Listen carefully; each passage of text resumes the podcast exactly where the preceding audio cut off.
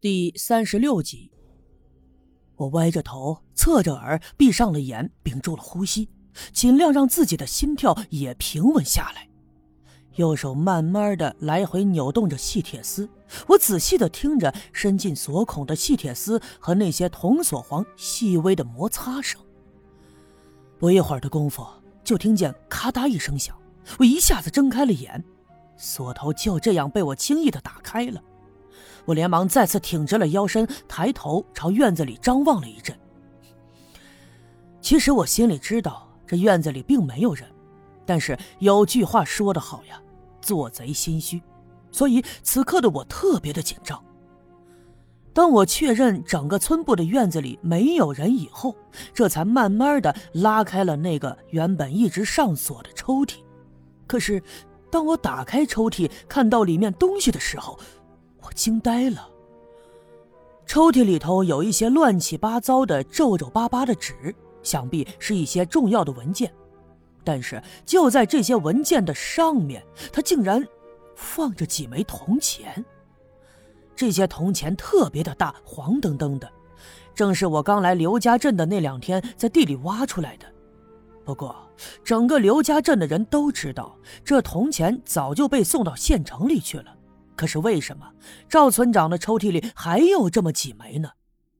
难道说他也觉得这铜钱值钱，所以偷偷的留下来的？不过就我这阵子对赵村长的了解，他不像是这么贪财的人呢。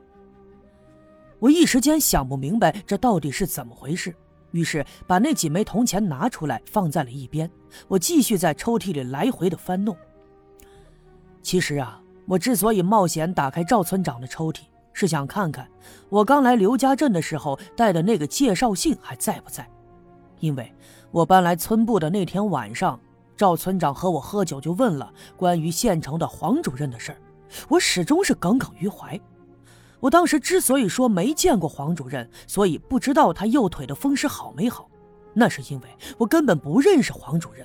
我当然不知道这黄主任到底是不是像赵村长说的那样，他有风湿病，并且当时直觉还告诉我，赵村长之所以这么问我，是在试探我。他应该是在怀疑我知识青年身份的真实性。尽管说我当时凭着自己的机灵给糊弄了过去，但是我心里头始终不安。而今天。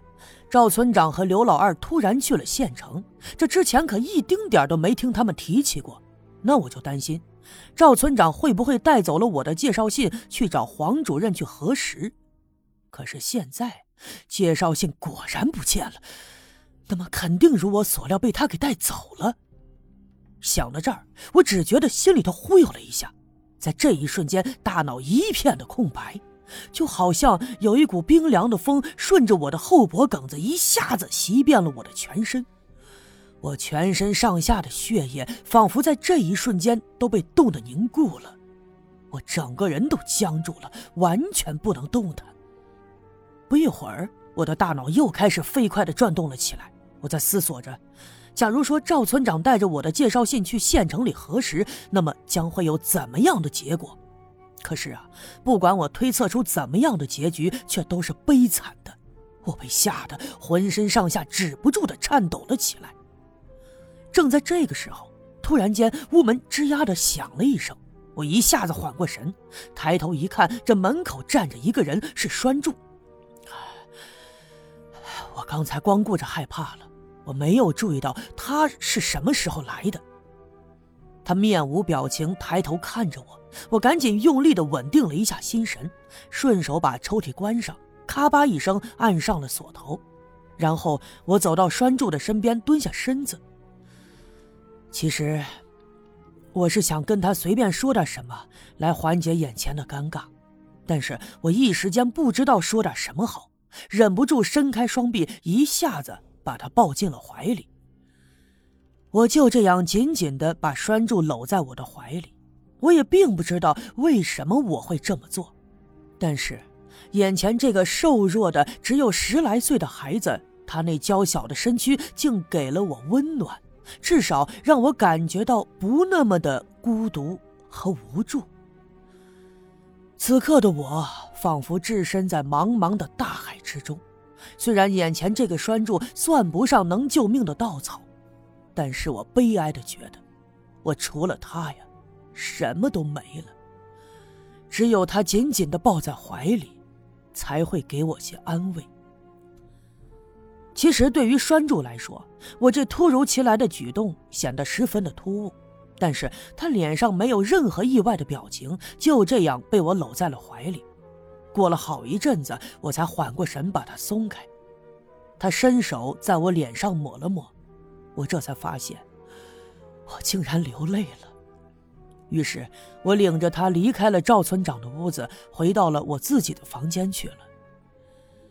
经过了这一番折腾啊，我只觉得特别的疲惫，就仿佛浑身上下的骨头都散了架一样。于是我倒头躺在了炕上，扯过被子盖在身上，用力的闭着眼，想努力的让自己睡上一会儿。或许睡着了之后，就能把刚才的一切统统都忘掉。栓柱给我拉了拉被子，又搬了一把小板凳，就坐在我的身边。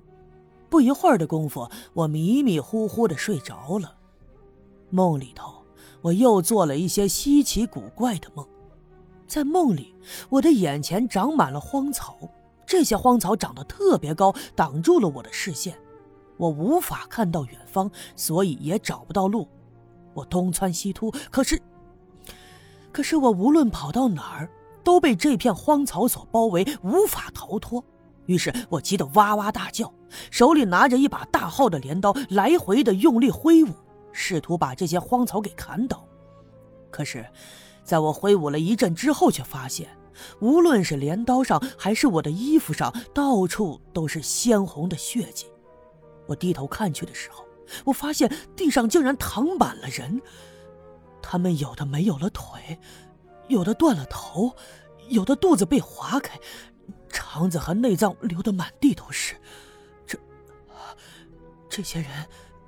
竟然都是被我用镰刀砍死的，我我吓坏了，赶紧掉头就跑。可是那些人却扑里扑隆的从地上爬起来，伸着两只手在后面紧追不舍。我一边喊一边跑，扔掉了手里的镰刀，哀求他们能原谅我。可是他们却并不理会，仍旧把我按倒在地上。不知道用哪来的绳子把我紧紧的捆起。绳子勒得特别的紧，就仿佛已经陷入了我的皮肉之中。他们把我高高的举起，一边呼喊着，一边往前走。突然，寺外的荒草着起了火来，火越烧越大，很快就把这群人和他们举在头顶上的我一起给吞噬了。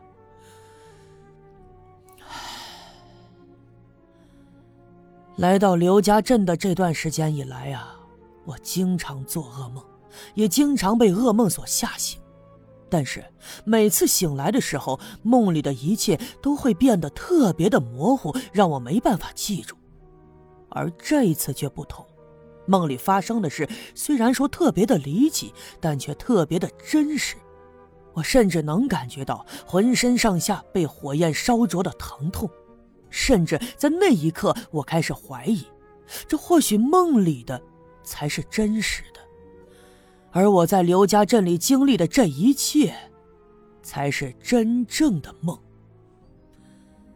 我终于结束了这场特别折磨人的噩梦，而醒过来的时候，外面的太阳升得正高。虽然我刚来到这刘家镇不到一个月，但却明显的感觉到天气的变化。的确是一天比一天暖和了。刘家镇的春天或许向来就是这样。醒来以后，栓柱已经不在屋子里了。我来到院子里看了看，他也不在，估计呢是回家去了。这是白天，所以我不必担心他。上午村部的房间里有人说话的声音，是老郑和几个小分队员。小分队长刘老二和赵村长去了县城。所以，村里的大事小情就由老郑来临时代管。他呢，也是刘家镇治安小分队的副队长。